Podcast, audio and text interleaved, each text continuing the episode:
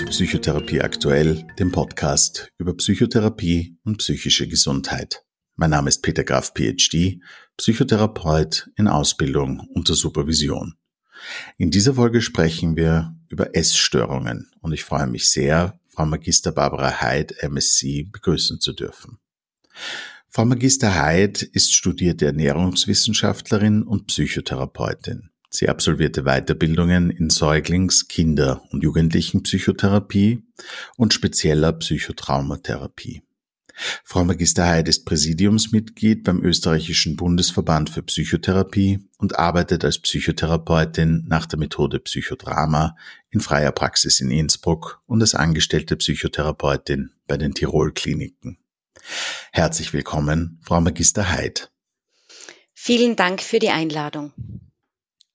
Was sind Essstörungen? Ja, Essstörungen sind psychosomatische Erkrankungen mit Suchtcharakter. Es ist wichtig zu betonen, dass eine Essstörung keine Störung des Ernährungsverhaltens ist und auch nicht auf mangelnde Willensstärke zurückzuführen ist.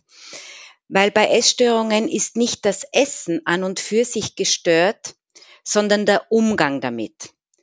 Das Essen wird also häufig zweckentfremdet und dient dadurch als Ventil sehr häufig für negative Gefühle wie Frustration, Enttäuschung, Ärger, Wut, Einsamkeit oder Langeweile, sehr häufig aber auch für negative Gedanken, die versucht werden, durch dieses veränderte, gestörte Essverhalten zu kompensieren. An und für sich ist auch die Bezeichnung Essstörungen schon verwirrend, weil auch im Wort schon eben Essstörungen würde sagen, das Essverhalten ist gestört. Es geht aber sehr viel tiefer. Also noch einmal zusammengefasst, Essstörungen sind schwere psychosomatische Erkrankungen mit Suchtcharakter. Warum ist das menschliche Essverhalten so störungsanfällig oder warum lässt sich gerade Essen zweckentfremden? Essen an und für sich ist eines unserer elementarsten Grundbedürfnisse. Zu unseren elementaren Grundbedürfnissen zählen Essen, Trinken und Schlafen. Es ist etwas, was wir von der Stunde Null an natürlich brauchen. Und so wie auch Lebensmittel, Nahrungsmittel, die Bezeichnung, also Lebensmittel sind Mittel für uns, um zu leben. Und es liegt ein Stück weit natürlich auch in der Natur der Sache, dass eben dann genau dieses Urbedürfnis äh, ein sehr hohes Maß an Störungsanfälligkeit äh, demzufolge auch zu entwickeln. Gell, wenn wir jetzt schauen, wie ist es denn mit dem Schlafen? Es gibt auch sehr, sehr viele Menschen, die einfach Schwierigkeiten haben mit Schlafen. Und wenn man bei ganz kleinen Kindern, bei Babys schon hinschaut, naja, was ist da wichtig bei ganz kleinen Babys und Kindern? Dieses Essen, Trinken und Schlafen. Und wenn ein Baby nicht ausreichend oder zu viel gegessen hat, dann geht's dem kleinen Baby auch nicht gut. Und ähnlich ist es auch mit dem Schlafen. Also normal auch hier wieder zusammengefasst, es geht um ganz, ganz, ganz urmenschliche Grundbedürfnisse und deshalb auch sehr störungsanfällig. Wieso fällt es vielen Menschen schwer, sich gesund zu ernähren? Es gibt viele Menschen, die ernähren sich extrem gesund und es gibt viele Menschen, die ernähren sich extrem ungesund. Und ich habe jetzt bewusst auch diesen Terminus extrem äh, verwendet, weil alles, was extrem ist, ist nicht gut. Ähm, wenn man jetzt die Menschen, die sich zu gesund ernähren, nehmen, da gibt's auch in der Zwischenzeit schon eine eigene Bezeichnung. Das ist diese sogenannte Orthorexia nervosa, was jetzt keine Essstörung ist, aber es ist ein Hinweis auf ein gestörtes Essverhalten, nämlich ein zwanghaftes, extrem gesund Essen mit wenig Handlungsspielraum ähm, in die andere Seite.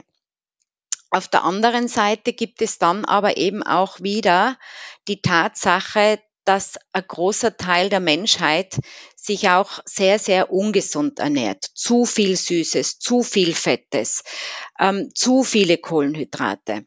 Und die Lösung liegt wie bei fast allem sehr wohl in der Mitte. Wenn man sich die Ernährungspyramide anschaut, ähm, die Ernährungspyramide ist schon sehr, sehr alt, die gibt es schon sehr, sehr lange. Und wir als gesamte Menschheit wären gut beraten, uns an dieser Ernährungspyramide zu orientieren, weil dort ist alles drinnen. Da ist auch Süßes, da ist auch Fettes äh, dabei, weil wir Menschen das auch für eine ausreichende, gesunde, ausgewogene Ernährung und Mischkost ganz dringend benötigen. Welche Arten von Essstörungen gibt es und wie unterscheiden sich diese? Es gibt drei große Arten von Essstörungen. Die wohl bekannteste äh, Essstörung ist die Magersucht im Fachterminus Anorexia nervosa. Die zweite große Essstörung ist die Bulimia nervosa, im deutschsprachigen Raum auch als Essbrechsucht bekannt. Und die dritte große Essstörungsform ist die sogenannte Binge Eating Disorder im englischen Ausdruck, auf Deutsch die sogenannte latente Esssucht. Wenn man jetzt diese drei großen Essstörungsformen hernimmt, also Anorexie, Bulimie und Binge Eating, dann unterscheiden die sich zum einen einmal durch das äußere ähm, Erscheinungsmerkmal. Menschen, die an Anorexia nervosa leiden, sind vom Gewichtsstatus her untergewichtig. Also das sind Menschen, die sind sehr, sehr dünn. Menschen, die an Bulimia nervosa leiden, sind, was das Gewicht betrifft, meist ideal bis normalgewichtig. Also ist jene Form der Essstörungen, die man am wenigsten auch erkennt von außen. Und Menschen, die an der Binge-Eating-Störung, an der Esssucht leiden, sind tendenziell am oberen Ende des Normalgewichts bis hin eben zum Übergewicht oder auch starkem Übergewicht äh, angesiedelt. Ähm, ich denke, es ist wichtig, an der Stelle auch zu sagen, was keine Essstörungen sind. Ähm, Adipositas ist keine Essstörung. Warum ist Adipositas keine Essstörung? Bei Adipositas gibt es immer auch eine körperliche Ursache. Und wenn man davon spricht, eine Essstörung zu diagnostizieren, dann, wie ich eingangs schon erwähnt habe, Essstörungen sind psychosomatische Erkrankungen mit Suchtcharakter. Also die Ursache für die Erkrankung liegt in der Psyche und nicht in irgendeinem äh, einem organischen ähm, äh, irgendeiner organischen Veränderung, was bei Adipositas sehr wohl der Fall ist. Was auch keine Essstörung ist, ist die sogenannte Orthorexia nervosa, also dieses zwanghafte Gesundessen. Ähm, eine weitere mm, Erkrankung, die keine Essstörung ist, ist auch äh, die sogenannte Sportbulimie, so wird sie landläufig oft bezeichnet. Sportbulimie gibt's nicht. Ähm, wenn man von Sportbulimie spricht, dann kann sein, dass es vielleicht doch eine, eine klassische, unter Anführungszeichen, Bulimie ist, wo aber eines der Kernsymptome der Bulimie, nämlich eben dieses Erbrechen, nicht stattfindet, sondern die kompensatorische Maßnahme, äh, auf die mit ähm, einem Übermaß an Essen sozusagen reagiert werden kann, ist dann häufig eben nicht das Erbrechen, sondern der Sport. Und äh, ja, wenn wir da vielleicht gleich weiterschauen, ähm, wie, wie unterscheiden sich die einzelnen Essstörungen?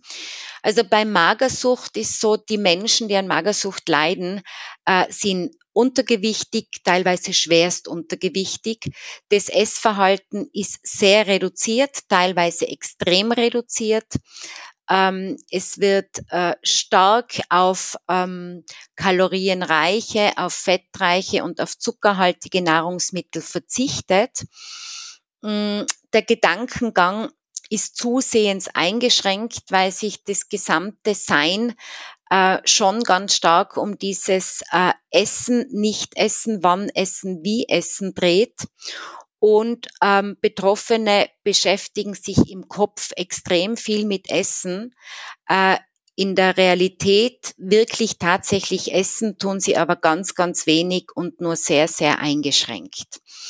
Ein weiteres Kernsymptom äh, der Anorexia nervosa ist jetzt auf der Körperebene äh, ein reduzierter Herzschlag, ein sehr niedriger Puls, ähm, dann auch ähm, diese sogenannte Lanugo-Behaarung. Das ist ein ganz ähm, feiner Flaum, äh, so Art Babyflaum wird es auch bezeichnet, äh, wo speziell bei den Armen oder auch am Rücken oder bei den im Gesicht, ähm, bei den bei den bei den Backen hinten sich so ganz eine feine äh, Behaarung bildet. Mm, da gibt es schon auch Erklärungen, warum das so ist. Ähm, aus der, wenn wir in die Tierwelt schauen, äh, Tiere im Winter ähm, produzieren einen sogenannten Winterpelz.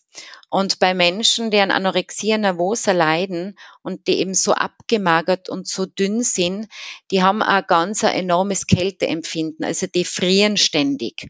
Und es ist ein natürlicher Schutzmechanismus vom menschlichen Körper, gegen dieses permanente Frieren entgegenzusteuern. Ein weiteres Kennzeichen bei Menschen, die an Anorexia nervosa leiden, ist bei äh, Mädchen, bei jungen Frauen äh, das Ausbleiben der Regelblutung, ähm, was ähm, langfristig schwere Folgen mit sich bringt, nämlich das bis hin zur Unfruchtbarkeit führen kann. Die Bulimie ist gekennzeichnet äh, von immer wiederkehrenden Heißhungerattacken, Fressattacken. Ähm, diese Heißhungerattacken, diese Fressattacken ähm, sind sehr unkontrolliert äh, und von den Betroffenen nicht willentlich so gesteuert. Das, was jetzt bei den Betroffenen, die am Bulimie leiden, passiert, ist, dass sie auch grundsätzlich ein eher reduziertes Essverhalten haben, ein sehr kontrolliertes Essverhalten haben, ähm, einen erniedrigten äh, Energiezufuhr eigentlich haben, das aber auf Dauer nicht aufrechterhalten können und äh, aus dem Grund dann eben auch immer diese wiederkehrenden Heißhunger-Essattacken passieren. Äh, diese Heißhungerattacken, diese Essattacken äh, müssen und wollen ungeschehen gemacht werden und das passiert auf unterschiedliche Art und Weise. Häufig eben in Form von selbst herbeigeführtem Erbrechen, aber auch in Form von extremem Sport, auch in Form von dann wieder Diät halten, um das ungeschehen zu machen, immer wieder auch Abführmittelmissbrauch. Das sind so jetzt die häufigsten Formen, wie diese Essattacken ungeschehen gemacht werden. Ähm, und bei der Binge-Eating-Störung, äh, die ist auch gekennzeichnet von ähm, Heißhungerattacken, äh, unkontrollierte Heißhungerattacken, die aber häufig nicht wieder ungeschehen gemacht werden. Ähm, und deshalb kommt es im Laufe der Zeit dann auch zu einer kontinuierlichen Gewichtszunahme.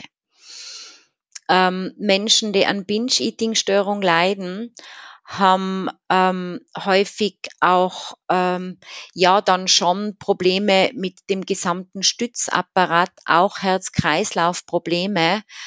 Äh, das bei den anderen beiden äh, Essstörungsformen auch der Fall ist. Also auch bei der Bulimie kommt es zu Herz-Kreislauf-Problemen aufgrund von den, äh, speziell bei den Menschen, die ähm, vermehrt erbrechen und auch diesen Abführmittelmissbrauch haben, kommt zu einer e extremen Elektrolytverschiebung und diese äh, Elektrolytverschiebung wirkt sich wiederum sehr negativ auf den Herzmuskel aus. Es kann zu Herzrhythmusstörungen, zu Herzmuskelentzündungen kommen. Äh, und das wiederum äh, kann wirklich sehr, sehr bedenklich werden. Von ähm, den Persönlichkeitsmerkmalen ähm, Menschen mit Anorexie und Bulimie wohnt sicher inne, dass sie grundsätzlich sehr leistungsorientiert und perfektionistisch sind. Ähm, die natürlich die Dinge alle sehr, sehr gut machen wollen und äh, über diese Leistungsorientierung und Perfektionismus Bestrebungen sie ganz stark versuchen, das auch alles über ihren Körper zu definieren, äh, bis hin zum, zur extremen Erschöpfung. Wie unterscheidet sich die Arbeit mit Patientinnen mit Essstörungen von der Arbeit mit anderen Patientinnen? Was bei der Arbeit äh, von Patientinnen mit Essstörungen zentral ist, ist immer die multiprofessionelle, interdisziplinäre Zusammenarbeit. Äh, ich brauche äh, in der Arbeit immer einen Arzt, eine Ärztin auch an der Seite. Es braucht ein Behandlungsteam, weil es sich eben um schwere psychosomatische Erkrankungen handelt und wie ein, vorher auch schon erwähnt habe, diese schweren Schädigungen, ähm, was jetzt auch das Herz und die ganzen Kreislauf, äh, den ganzen Kreislauf betrifft, da braucht es dringend die internistische Begleitung. Fallweise braucht es auch eine psychiatrische Begleitung. Das ist vor allem dann, wenn bei Menschen mit Anorexie ähm, die Stimmung äh, extrem weit unten ist, äh, wo man möglicherweise auch wirklich eine psychopharmakologische Begleitbehandlung überlegen muss. Bei Menschen mit Bulimie und bei der Binge-Eating-Störung, wenn es um diese unkontrollierten Essattacken geht, das äh, mit einem ganz starken Craving, also mit einem ganz starken Suchtdruck einhergeht, wo es möglicherweise auch sinnvoll und hilfreich sein kann, wirklich über ein Medikament zu sprechen, das eben gegen diese extremen Spannungszustände und Anspannungszustände wirkt. Also auch die Zusammenarbeit mit PsychiaterInnen ist extrem wichtig. Und eine dritte Profession, der in der Arbeit mit Patientinnen mit Essstörungen unabdingbar ist, ist wirklich die Ernährungstherapie, die Diätologie. Ähm, weil Essstörungen ohne das Essverhalten mit zu behandeln, zu behandeln, wäre meiner Meinung nach ein großer Kunstfehler. Ähm, wenn ich jetzt äh, in die Psychotherapie, die Ernährungstherapie mit reinnehme, dann ist drei Viertel meiner Arbeit in der Psychotherapie mit der Ernährungstherapie blockiert. Zumindest einmal die ersten vielen, vielen Stunden, in denen ich mit Menschen mit Essstörungen arbeite. Weil die Patienten wollen über dieses Thema sprechen. Wenn ich jetzt aber eine kompetente Ernährungstherapeutin, eine Diätologin äh, im Behandlungsteam habe, dann kann das ganze ernährungstherapeutische, ernährungstechnische in die Ernährungstherapie ausgelagert werden. Und ich als Psychotherapeutin kann mich mit meinen Patientinnen dann wirklich um die darunterliegenden Themen kümmern. Weil das Essverhalten ist äh, etwas, was sozusagen wie die Baumkrone ist, das ist das, was präsentiert wird. Aber hinter jeder Essstörung stecken ganz, ganz, ganz viele andere Dynamiken, ganz viele Konflikte ähm, und ganz viele Themen, die dann auch alle anderen PatientInnen, die wir in unseren psychotherapeutischen Praxen haben, mit sich bringen. Da vereint sich das dann auch wieder. Bei Menschen mit Anorexie sind häufig Zwänge auch im, im Hintergrund, ganz viele Ängste, ganz viele Unsicherheiten. Bei Menschen mit Bulimie ist sehr häufig eine große Selbstwertthematik auch im, im, im Untergrund, im Hintergrund. Ähm, teilweise schon auch zwanghaftes Verhalten, aber eher vielleicht tendenziell äh, ein stark impulsives, äh, explosives Verhalten dabei. Ähm, und äh, wenn ich stundenlang nur mit der Ernährung beschäftigt bin, dann komme ich ja gar nie an das Ureigentliche, äh, worum es denn dann in der weiteren Psychotherapie auch geht. Gell? So neue Umgänge lernen mit Konflikten, weil Menschen, die an Essstörungen leiden, tragen all ihre Konflikte eben über das gestörte Essverhalten aus. Sie tragen es über ihren Körper aus. Ich bezeichne das dann oft so der Körper ist dann sehr häufig der Ort der Tat. Ähm, aber es gibt schon noch mehrere Sachen äh, zu bedenken, äh, wo man schaut, was ist da der Unterschied im Vergleich äh, zur Arbeit mit anderen Patientinnen. Was man bei der Behandlung von Essstörungen bedenken muss, häufig sind es sehr junge Menschen. Man, soll, man muss da unbedingt auch das System mit einbeziehen. Die Familie, die Peer Group, Partner, Partnerinnen. Äh, es ist wichtig, die mit einzubeziehen und dann auch gut zu schauen, wie viel und wie oft und wo ist es wichtig, eben dann mit den Betroffenen alleine zu arbeiten. Ein weiterer Punkt, den ich als ganz, ganz wichtig empfinde, ist, äh, bei Menschen mit Essstörungen wäre es gut, Einzelpsychotherapie und Gruppenpsychotherapie zusätzlich zu überlegen. Ähm, das äh, bringt einfach wahnsinnig viel, weil viele Dinge, die ich mit den Betroffenen in der Einzeltherapie erarbeiten kann, können sie dann in einer guten Gruppenpsychotherapie weiter fortsetzen. Also das sind jetzt so Punkte, die sicher zu bedenken sind. Und der letzte Punkt, ähm, der natürlich auch viele KollegInnen abschreckt, mit Menschen mit Essstörungen zu arbeiten. Man muss sich auf einen sehr langen psychotherapeutischen Behandlungsprozess einstellen. Äh, die durchschnittliche Behandlungsdauer von Menschen mit schweren Essstörungen liegt bei in etwa sieben Jahren. Und das ist jetzt etwas, was man als Psychotherapeutin gut im Hinterkopf haben muss. Ähm, die Behandlungserfolge stellen sich nicht rasch ein. Was müssen PsychotherapeutInnen bei der Arbeit mit Essgestörten besonders beachten? Der zentrale Punkt ist nicht jetzt nur bei der Behandlung äh, von Patientinnen mit Essstörungen, sondern eigentlich bei all unseren Patientinnen. Das ist wirklich äh, die Beziehungsarbeit und die Compliance in Bezug auf die Psychotherapie. Ähm, bei Menschen mit Essstörungen ist es äh, ganz zentral, einmal zu Beginn das Vertrauen der Betroffenen äh, zu fördern und aufzubauen. Und wenn ich als Psychotherapeutin bei einer magersüchtigen Patientin von vornherein sehr konfrontativ reingehe in die Behandlung und mich ganz fixiere auf die Gewichtszunahme und dass das jetzt so und so und so sein muss, dann habe ich fast schon verloren. Äh, es ist mir schon klar, wenn jemand extremst untergewichtig ist und es lebensbedrohlich ist, äh, dann sind meine Möglichkeiten in der psychotherapeutisch ambulanten Praxis natürlich äh, beschränkt. Und ähm, ja, nur bedingt was möglich, weil wenn es ums nackte Überleben geht, dann braucht es vielleicht anfangs sowieso nochmal ein anderes Behandlungssetting, nämlich möglicherweise auch eine stationäre Behandlung. Aber ansonsten ist wirklich ganz, ganz wichtig, diese vertrauensvolle Beziehung aufzubauen ähm, und der Betroffenen und den Betroffenen auch das Gefühl zu geben, da ist jetzt ganz viel Raum und ganz viel Zeit.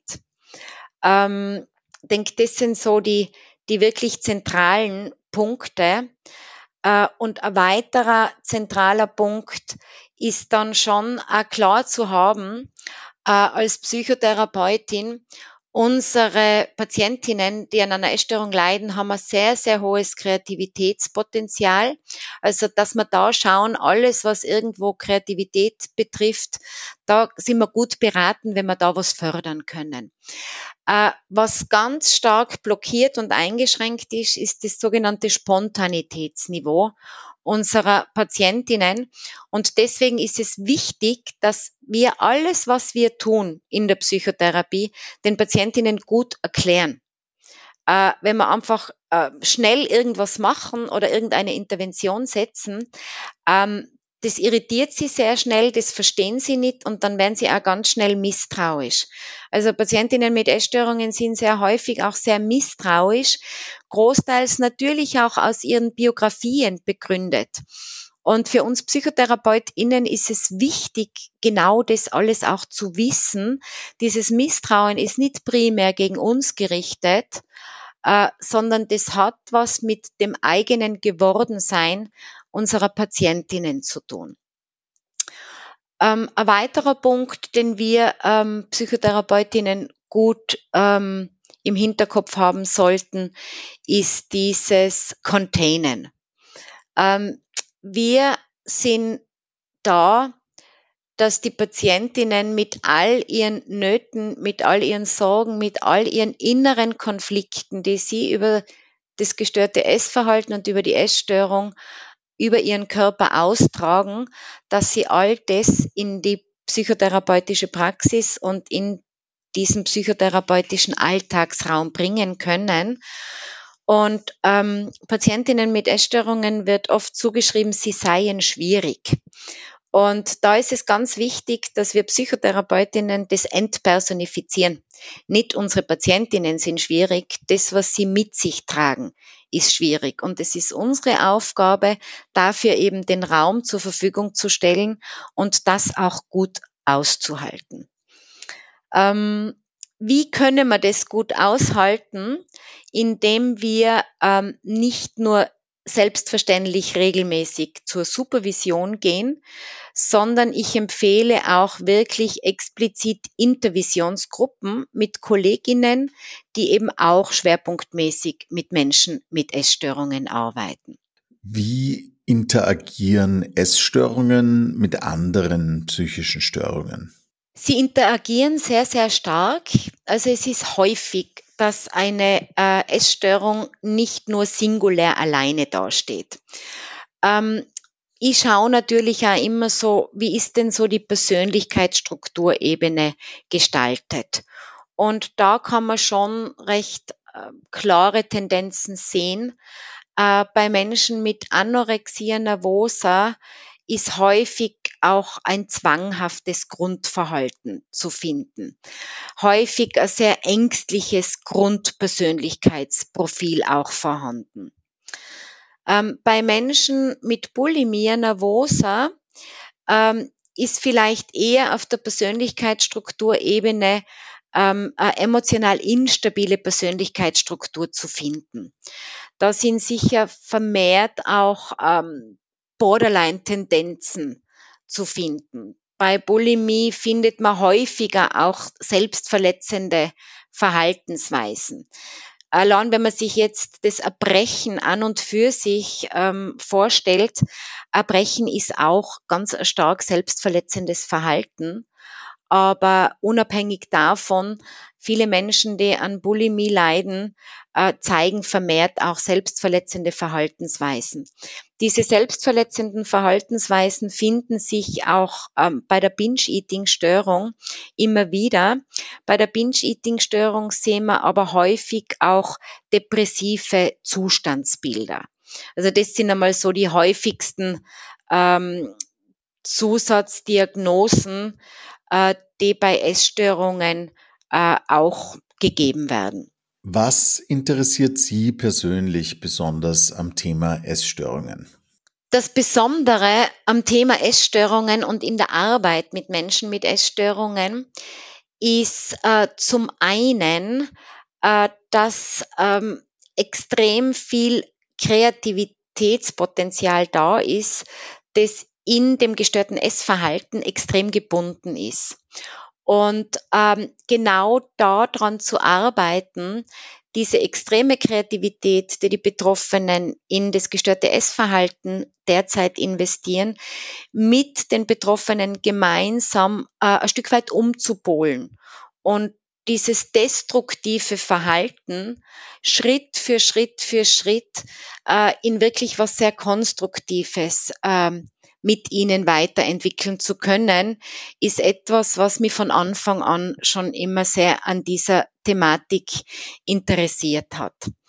Ein zweiter Punkt, der mich äh, schon eben sehr, sehr lang interessiert hat, äh, ist schon ähm, die, die, Tatsache, man arbeitet doch häufig mit sehr, sehr jungen Menschen, ähm, wo die Essstörung ähm, ein unter Anführungszeichen misslungener, misslungener Versuch ist, mit den Herausforderungen der Pubertät ähm, zurechtzukommen ist. Und äh, aus diesem unter Anführungszeichen misslungenen Versuchs, die Betroffenen am Weg äh, zum Erwachsenwerden zu begleiten und eben diese dysfunktionalen Rollen, wie es jetzt eben dieses gestörte Essverhalten ist, mehr und mehr dann in sogenannte funktionale Rollen äh, umwandeln zu können und die Menschen dann so auf ihrem Weg aus der Essstörung hinein ins Leben zu begleiten, ist etwas, was ich wahnsinnig schön finde. Und ähm, es ist schon auch grundsätzlich sind Essstörungen gut behandelbar. Also ich sage jetzt einmal, äh, die Chance, eine Essstörung auch zu überwinden, ist schon relativ groß. Und dass da wirklich auch Heilung möglich ist. Wobei ich natürlich immer sage, nicht ich heile meine Patientinnen, die Heilung und der, der Heilungsbegriff, äh, der, der wohnt den PatientInnen inne. Gell? Also auch nur die Patientin äh, kann sagen, ja, jetzt bin ich gesund oder jetzt bin ich geheilt. Ich kann das nicht definieren, das wäre vermessen und anmaßend, aber eben diese Begleitung dorthin und eben diesen diese Begleitung zurück ins Leben oder um es nochmal anders zu formulieren, sie am Weg von der Kindheit durch die Jugend in ein gesundes Erwachsenensein begleiten zu dürfen, finde ich einfach unglaublich schön. Was würden Sie Menschen mit einer Essproblematik raten?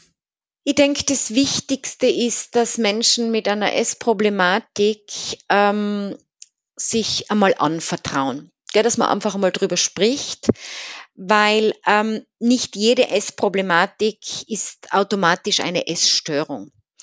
Nicht jedes gestörte Essverhalten ist automatisch eine Essstörung. Und nicht jede Diät muss automatisch in einer Essstörung münden. Und ich denke, deswegen ist es schon wichtig, ähm, dass man sich dessen bewusst ist. Und wenn man schon das Wort Problematik ähm, hernimmt, naja, dann ist man vielleicht selber schon bewusst, da ist irgendwo ein Problem da. Da ist irgendetwas in Schieflage geraten. Und dann finde ich es wichtig, dass man wirklich eine professionelle Beratung in Anspruch nimmt, um sich das mit jemandem mit einem Profi oder mit einer Professionistin von außen mal anzusehen und zu schauen, wie ist die Lage? Was ist es? Was ist das Problem? Ähm, um dann genauer zu definieren, was braucht es dann auch in einem nächsten Schritt. Und das kann von eben einer guten Ernährungstherapie, einer Ernährungsberatung angefangen bis hin auch zu einer medizinischen Abklärung, äh, wenn vielleicht ein gestörtes äh, oder ein verändertes Essverhalten auftritt. Es kann unter Umständen auch eine Schilddrüsenfehlfunktion sein, die dazu führt, dass sich mein Essverhalten so verändert hat bis hin dann auch eben wirklich einmal eine Psychotherapeutin zu konsultieren, um zu schauen, was ist denn wirklich vorhanden ähm, und wo ist Handlungsbedarf. Also das ist das, was ich Menschen mit einer Essproblematik auf alle Fälle rate, sich einfach einmal Beratung zu suchen und diese in Anspruch zu nehmen und sich das zu erlauben ähm, und sich nicht ähm, irgendwo zu scheuen, einen Professionisten aufzusuchen. Ja, Frau Magister Heid, dann darf ich Ihnen an dieser Stelle wirklich herzlich dafür danken, dass Sie sich heute Zeit genommen haben. Es war wirklich sehr, sehr spannend, Ihren Ausführungen zu diesem wichtigen Thema zuhören zu dürfen. Ich danke Ihnen vielmals für das Gespräch. Es hat mir auch viel Freude gemacht, mit Ihnen zu sprechen.